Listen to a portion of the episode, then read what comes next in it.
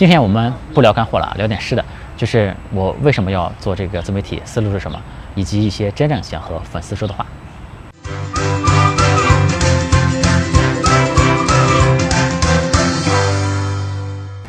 有趣的灵魂聊科技人文，我是李自然。现在我是在公司的楼下，其实今天呢非常的忙，我是在两个会议的间歇期出来和大家拍这个视频。嗯，今天呢就不聊干货了，聊点真正想和我的早期的粉丝们说的话。嗯，粉丝这个词呢好像显得有点我把自己端得太高了，只是说这个词是大家最常用的一个词，所以我就沿用过来。我看到高晓松好像是把自己的粉丝叫知音啊，但这个词好像知音这个词呢就太文艺了，什么知音啊、故事会啊都太文艺了。那其实我作为一个互联网人呢，我更喜欢这个像用户这种比较中性的词。但其实用户并不符合一个媒体的使用习惯，对吧？所以说我们后面呢还是用粉丝这个词吧，这个尊重行业的习惯。但是呢，我确实没有把自己端得很高的这个意思。嗯，首先我们现在非常，首先我非常感谢啊，早期我的支持我的这些粉丝们，因为我现在在 YouTube、B 站还有蜻蜓都积累了一批早期的粉丝了。这个我非常自豪的一点呢是。没买过假粉，这里面呢一个假粉都没有，对吧？所有的粉丝都是真实的。大家都知道我是做互联网的，其实我要想刷点假数据的话，非常非常的容易，对吧？但其实我追求的呢，并不是播放量、粉丝数啊这些东西，不是我追求的。因为我的本质是一个创业者嘛，我不是我这个自媒体只是业余搞的，我并不指望这个东西赚钱啊。这其实是我的一个优势了。如果我靠这个东西赚钱呢，那我肯定要刷一些假量，对吧？把自己包装的漂漂亮亮的，才能出去和人勾兑谈合作。这个拉广告啊等等，但我其实不依靠这个，所以说，啊，我就没有必要去做这些买假粉的这些事儿了。然后呢，我追求的其实不是数量，而是我不是把质量放在第一位的。我希望我能够吸引到的是一群高质量的人群，对吧？一些这个是一些高质量的粉丝，他们呃了解这个现代社会、这个商业社会的规则，有着清楚的逻辑和辨识能力，愿意接受新的技术和新的理念，愿意寻找机会去迎接。挑战对吧？具有一种创业者的这种气质吧。我是希望能够吸引到这样的群人，相信能够靠自己的双手能改变未来的人，而不是那些想这个消磨时间的，对吧？充满了消极情绪的，天天抱怨的，那个还有那些在网上转悠着就想和人抬个杠的，想当键盘侠的，对吧？这肯定不是我的这个，不是我希望的受众群体，对吧？那些人如果来关注了我，其实我也没有这么欢迎，对吧？我不会因为数量多了我就很开心，相反，这个如果那些人都来，我是不太开心的。事实证明呢，还不错，对吧？这个我们的粉丝的质量还是非常高的，因为这一点呢，我可以从 YouTube 的后台这个广告分析看出来，就是我的这个现在我们频道的，呃，这些粉丝的这个用户价值，广告的价值是远远远远超过行业的平均水平的啊！大家都知道，比较有钱的人给他展示广告，这个价值又比较高，对吧？说明我们吸引到的人都是一些高质量的、比较有钱的，嗯，对吧？这么一个群体啊，嗯，其实，在很多很多年之前啊，我就曾经把视频传到 YouTube 过。当时我是传的是围棋视频啊，当时我围棋水平大概是业余五段左右的实力吧。当时我是刚学英语啊，我想把这个围棋讲给外国人，于是呢，当时录了好多这个录了一些用英文讲解围棋的视频。但是当时在呃当年这个 YouTube 的播放最多的一期就已经超过百万次了。要知道在当年。YouTube 超过百万次的视频是很少的，尤其是像围棋这种很小众的东西，围棋在西方其实下的人是很少很少的，能播放量超过一百万次，嗯，其实就可以说当时下围棋的人，在西方下围棋的人，相当大比例的人都看过我的视频，对吧？这个这个视频呢，现在也还在 YouTube，但是我就不放出来了，因为比较丢人，因为当时刚学英文，这口音差的惨不忍睹，呃。大家都有人传了字幕，我配着字幕看，才能听懂，对吧？现在那个视频呢，在 YouTube 是，如果大家能翻到的话，看到播放量有三十八万次。其实我为什么说超过百万次了呢？因为最早最早 YouTube 的时候啊，是其实是短视频的，因为它一段视频是不能超过十分钟的。我那一期比较长嘛，我就分成了好几个小段传上去，那最多的播放量已经超过一百万次了。那后面呢，YouTube 就支持长视频了，我就把它又撤下来，又合并了一个。那个那个完整版的又传上去了啊，那个新传上去的播放了三十八万次啊，大家都知道刚传的时候播放量是比较高的，对吧？你再传上去播放量就低很多了，对吧？所以现在其实不到一百万次，但其实我是早就做过这种超过百万级 视频的，所以说从那天起呢，我是我就开始相信内容的力量，我就觉得好的内容呢肯定是值得被人发现，也会被人发现的，呃，是可以吸引到他的观众的，所以我们这个频道，我说李自然说上线之后。也没有做过什么营销、宣传、推广，就完全是靠平台这个相信 YouTube 的算法，对吧？相信我们的观众的见识能力，嗯，就完全靠自然增长吧，做到了这么现在这个这个这个这个程度吧。那么做李自然说这个节目的时候，一开始其实是考虑到了呃方向嘛，其实我是相信方向的重要性，这个和创业是一样的。你比方说，我如果闲扯的话，肯定是扯不过高晓松的，对吧？谈文化肯定谈不过梁文道的。那如果讲经济呢，肯定讲不过吴晓波的，对吧？但是像这种泛科技的呀、商业的呀、创业的呀，其实我觉得，呃，我好像没有特别强的。竞争对手，对吧？因为像这种东西门槛还是比较高的，不是说一个公司随便找一个小编就能出视频的，对吧？这个讲我这个话题啊，其实还是相对需要一个比较有见识的这个创业公司的 CEO，或者是起码是联合创始人级别的出来讲，对吧？才能讲得出东西来。这而且需要这种拼杀在一线的真正去干事情的人讲，对吧？不是说那种商学院的教授讲纯理论的，不是说纯理论的不好啊，但讲起来风格不一样，对吧？就是像我这种真正。去在市场中的，对吧？和那些讲理论的肯定是不一样的。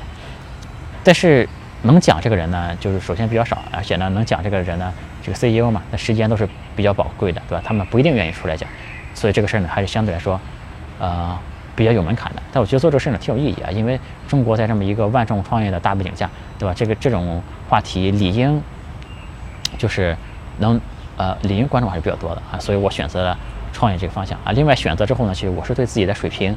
是有绝对自自信的，对吧？不是说你的竞争对手少了你就能赢，对吧？你竞争对手少了，你还是要在你的竞争对手里面能做得最好，对吧？我是很相信自己讲这些事情能够讲得很很讲得很好的。然后就是再往后就执行力的问题嘛。我前面有一期说过，我是相信持续输出的，不是说这个出一期精品叫这一期讲了多好多好，而是我要坚持每周都输出内容，对吧？不是偶尔追求一个爆款爆发一次。所以说我们现在坚持做了。三十多期吧，其实做到快二十期的时候，还都没有什么粉丝的。那当然，我在 B 站大概关注了，我关注的人有一二百个吧。长期以来，我的粉丝数还不如我关注的人多，对吧？也就最近这一个多月吧，这粉丝数才上来。另外一个就是我是坚持原创的，就是我的每期节目呢，这个嗯背后是没有什么编辑团队，不像很多别的自媒体脱口秀背后其实是有一个内容团队专门。做内容讲的人就是演员嘛，对吧？那其实我不是一个演员，因为我这个视频里面所有的话都是我自己的，又没有背后没有任何的内容团队这种东西。呃，当然我的这个微信公众号啊、视频简介啊这些，我团队的几个、几个、几个成员会帮我兼职的，他们也兼职来帮我来写一写。但其实所有视频内容肯定都是我这个自己原创自己说的。嗯，所以说有很多人说做事情像傻逼一样的坚持啊，其实我对这种话我都是不太。认同的，我觉得我不是在傻逼一样的坚持。首先，你大家可以听到我说的，我前面是有定位的，对吧？我是定位在什么地方来做这个事儿。另外呢，我是对自己的水平有自信的，然后是相信是我有持续输出的能力的，是这样做这么一个事情。另外，我作为互联网人，我是相信迭代的，对吧？我们做视频也是要不断的进步，对吧？我们前面三十多期节目做了很多尝试，呃，从这个很多话题，分析商业的呀，讲创业的，甚至一些科普的人文的。都讲过，其实最初我的设想是能够穿插讲一些人文的东西啊，所以说前面也讲过金庸啊，讲过说，其实我对那两期金庸我讲的是很满意的，但是好像也没有什么人看。其实我个人的知识积累来说呢，其实我讲讲历史啊，讲讲艺术啊，讲讲诗词音乐啊各种东西都是没问题的。但这个就牵扯到我们这个自媒体的一个定位问题，对吧？因为我们吸引来的往往都是一些创业的粉丝，的一讲人文大家都跑了。对吧？反之也是一样。如果我老讲人文，创业的人都跑了，所以说这个就对我来说就感觉有点难办。也曾经试着追热点，对吧？像《流流浪地球》这种追过热点，但流量其实还是不错的。但是呢，就很引战。那我前面也说了，我最后其实追求的不是播放量这些东西，对吧？那个氛围我不是很喜欢。那次其实《流浪地球》那一期吸引来的观众很多不是我想要的，其实啊，所以说我们后面可能还是会坚持以这个。创业，互联网商业分析啊，这个东西为主线吧。这个，呃，可能偶尔穿插一点科普人文、科技的一些东西。这个，嗯，说到最后就是相信大家的品味吧，相信我们做这个事情长期的价值，对吧？以后我们也尽量的去少去蹭热点，就是我们更愿意创造一些长久看来更有价值的东西。嗯，然后我们这个快速迭代还体现在一些细节方面，比如说大家可以看到，这个我们这个封面图一开始很都很丑的，那现在我们公司的设计师。也兼职帮我们做做了，这个设计这个封面图也会比以前会好看的啊，包括这个视频的拍摄呀等等，这个虽然不理想，但还是有进步的，对吧？包括这个镜头晃动啊等等，我现在也在想办法去去解决这些问题。然后我们早期的视频里面，这个大家吐槽最多的是一个很生硬的视角切换，呃？其实这种视角切换呢，很多节目都有的，只不过我没有摄影师嘛，这个我的视角切换特别的 low，太 low 了，所以说就很难看。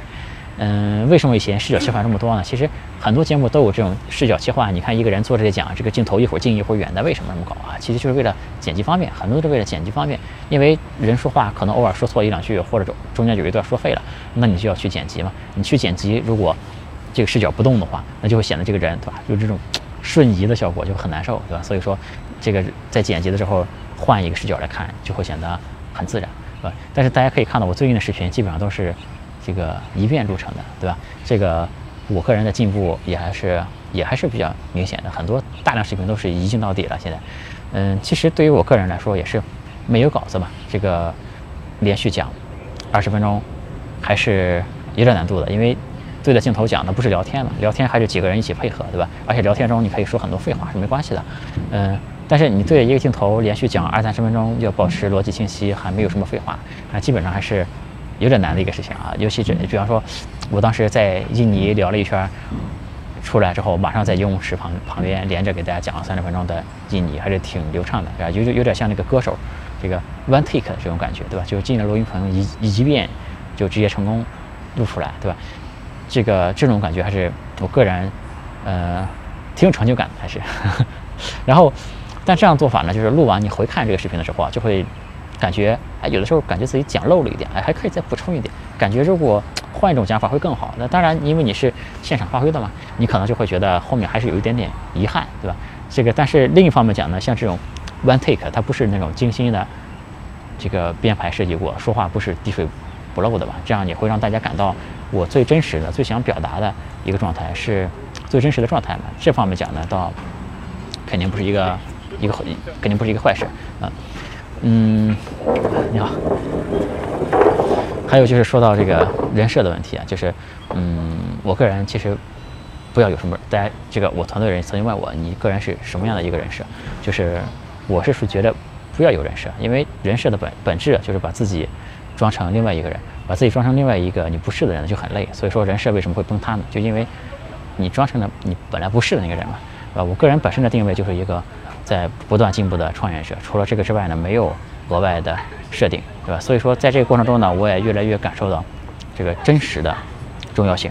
我可以一开始做这个这个节目的时候，大家可以看到，我不是用的真名了，我是用一网名，对吧？包括我们这个栏目以前的名字是也不是叫李自然说，就后面我越来越感到感觉到自己这个真实的重要性，让人感到真实。所以说，这个不但用真名，嗯，来做，而且我们这个节目呢也改成了李自然说，对吧？这所以整个的这种。做的思路啊、内容啊各种方面，其实都是在不断调整、不断这个迭代的吧。所以说，像这个我们这个互联网创业者，这产品形态肯定不是确定的，啊，这个我喜欢的东西可能会变，我的观点其实也可能会变，但不变的其实是我这种不断的探索、不断的求知，呃，想把自己想把这个东西越做越好的这样的心情吧。然后，这个虽然嗯，对自己没有一个特别明确的人设，但其实我知道我。不想做什么样的人。首先呢，这个我不是一个创业导师，我也不想成为一个创业导师，因为很多创业导师自己做创业都做的不怎么样的，对吧？所以说我绝对不想这个靠成为创业导师最后火起来了，对吧？我也不想成为一个职业的自媒体人，我这个不是想靠做媒体出名，对吧？其实我还是想成为一个更纯粹的创业者，希望成为一个在大家见证下的创业者，嗯，能够让大家看到我在这个创业过程中。的成长是一步一步怎么越做越好的，嗯，这个另外呢也是这个有人会说你的这个产品是不是拿出来和大家分享一下？你做过什么事情？其实我在前面视频呢，一个是也分享过一些，其实仔细听的都能听得到。我其实前面做的产品我讲过一些。另外呢，这个商业其实比很多人想象的还会稍微更复杂一点啊，因为很多东西你要先构建好壁垒才能往外讲。你要先满足一定的条件才能往外讲那，所以说我后面做的事情呢，以及现在在做的事情，可能现在还没有给大家讲，但是以后呢肯定会和在合适的时机和大家做分享的。所以说我是想让大家见证我作为一个创业者的成长吧。希望有一天如果我成为了下一个这个马云、马化腾、张小龙，对吧？这个哎，你可以给别人说我在他粉丝很少的时候，对吧？粉丝还不到一万的时候我就关注他了，对吧？这个能让大家找到一种当伯乐的感觉，对吧？然后。就说一下我为什么干自媒体这个事儿。首先，呃，我觉得这个影响力是挺重要的。你像我前面讲过老罗呀、马斯克呀这些人，就是其实我觉得他们做的还蛮好的。像这个。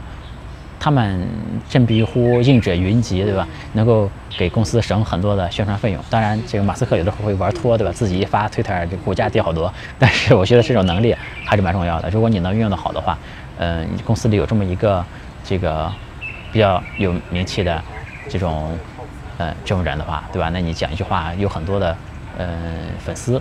他会来，其实创业最难的就是从零到一的这个过程嘛。你做了一个产品，你刚开始是一个人用用都没有的，对吧？就像我做自媒体，前一千个粉丝其实是最最难的。我们做创业，这产品可能前一万个用户是是最难的。那如果我的粉丝群体里比较认可我，对吧？我做了一个产品，马上就有人用起来了，那其实我创业的过程就会简单很多啊。所以说，其实是，嗯，做这个自媒体第一个想法呢，就是能够给公司创造一些价值，能够把自己的个人影响力能够打造好，然后帮公司能够。去省下宣传费用啊之类的，反正就这些事情嘛。第二个呢，去就是增强公司的这个防御的能力，因为这个商业社会啊，还是会产生，还是会出现很多情况的。比如说你被同行搞了，对吧？被恶意攻击了，有些人有我就亲眼看到过一些创业者连反抗的能力都没有，对吧？你首先你得有个地方能辩解自己啊，对吧？就现在如果说我这个自媒体频道搞起来了，如果我的如果有人敢恶意搞我的话，对吧？我在我的频道里骂死你，对吧？我在，就是我就有了给一种防御能力，自己有个发声渠道，对吧？这样的话就免得老被人欺负，对吧？这第三呢，其实我是觉得第三个做自媒体的原因，就是我觉得优秀的创业者还是本质上还都想把世界变得更美好了。那如果我录一期节目能够帮到一个创业者，对吧？有可能能间接的帮他赚很多钱，那也有可能能让他避免很大的损失，嗯。那我还是非常愿意做这个事情的，嗯，首先我个人呢是一个零基础创业的人，对吧？也没钱，也没有背景，对吧？但其实更关键的是，我们家是没有人经商的，对吧？有的时候在你创业过程中，如果有个懂行的人点拨你两句，我就会感觉到这个价值其实是非常非常大的。因为我们家庭没有人经商，没有人能点点拨我嘛，我一切都是靠我自己摸索着来。其实这里面就走了很多很多的弯路。这个我父亲家庭是搞教育的，其实我父亲的家族在民国时代。是，就是很有名的教育家，以前也其实非常开化，非常有钱，但那都是靠教育赚的啊，不是说经商赚的钱。后来就文革嘛，这这就不说了，好吧。然后这个我母亲那边呢，就是贫农出身，这个帮扶我父亲的以前，然后但是整个家族也没有人经商，对吧？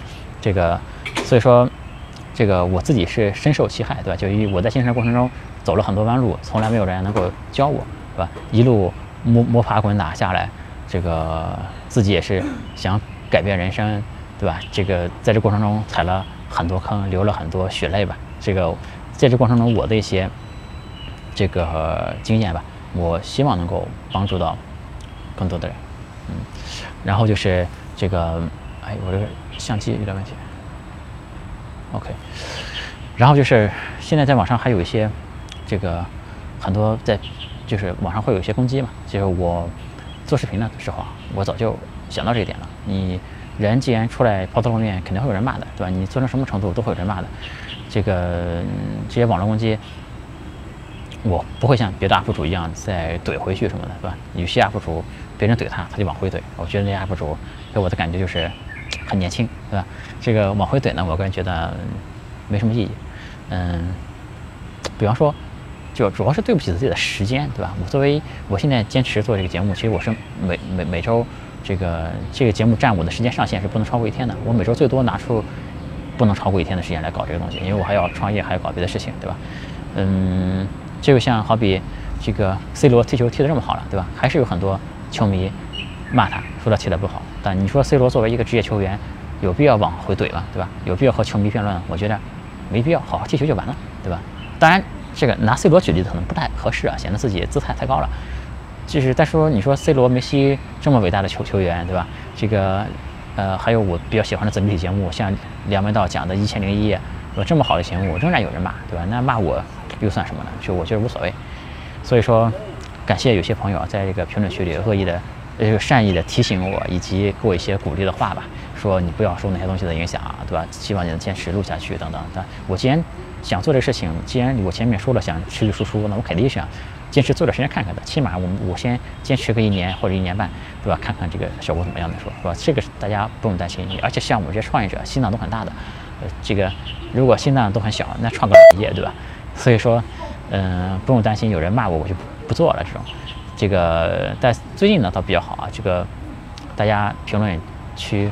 嗯，我们可以看到这个课代表也出来了，对吧？那课代表其实真的不是我的托儿，也不是我请的，真的是有非常热心的这个粉丝吧。然后自己总结的非常非常的好，这个比我自己想象的，比我比我自己写可能都要清晰，对吧？总结的非常好。然后最近的评论风气其实也好好转了很多，嗯，这是我也是非常开心的，嗯。然后其实现在网络上有很多。水军啊，就很多水军。其实很多恶意骂人呢，也不见得是真人发的，很多都是水水军发的。我曾经在视频里面批评了某个企业吧，因为当时其实我，而且我觉得不算批评啊，因为当时我才几百个粉丝啊，就几百个粉丝大 UP 主，那我觉得不会惹到什么水军的。哎，但当时都有水军过来，这么不著名的 UP 主都有水军来，对吧？因为我以前看过，大概每播放，比方说每一百个播放吧，会有一条评论或者是弹幕吧。嗯那那个视频，这个就是高了一百倍，这个评论的比例，对吧？一百条播放就一一百条弹幕，这个非常非常的夸张。然后说那些话呢，一看就是都是水军搞的。所以说大家看到这种情况呢，也不用在意啊，也没必要和他们对着去怼，对着去搞，没什么必要，我觉得。嗯，再有呢，就是我前面还是有很多。事情是没做好的。随着我们后面如果粉丝数越来越多，那我这个事情呢也会投入更多的资源来做。比如说我们前面，嗯，这个社群这一块就一直没有做好，对吧？我们其实也有在微信上的群啊什么的，其实都这个疏于维护的。那后面呢，随着我们的人也越来越多了，我也愿意把更多的这个资源投在上面来。然后我们后面社群这一块呢也会好好的搞一下，争取能给大家提供一个能够让大家就比较有效的交流的这么一个地方，嗯。这个今天就和大家聊到这里好了，嗯，有趣的灵魂聊科技人文，我是李自然，欢迎大家关注、点赞、支持。那这期就套话不多说了，真的是非常非常感谢早期的粉丝们，嗯，非常感谢，拜拜。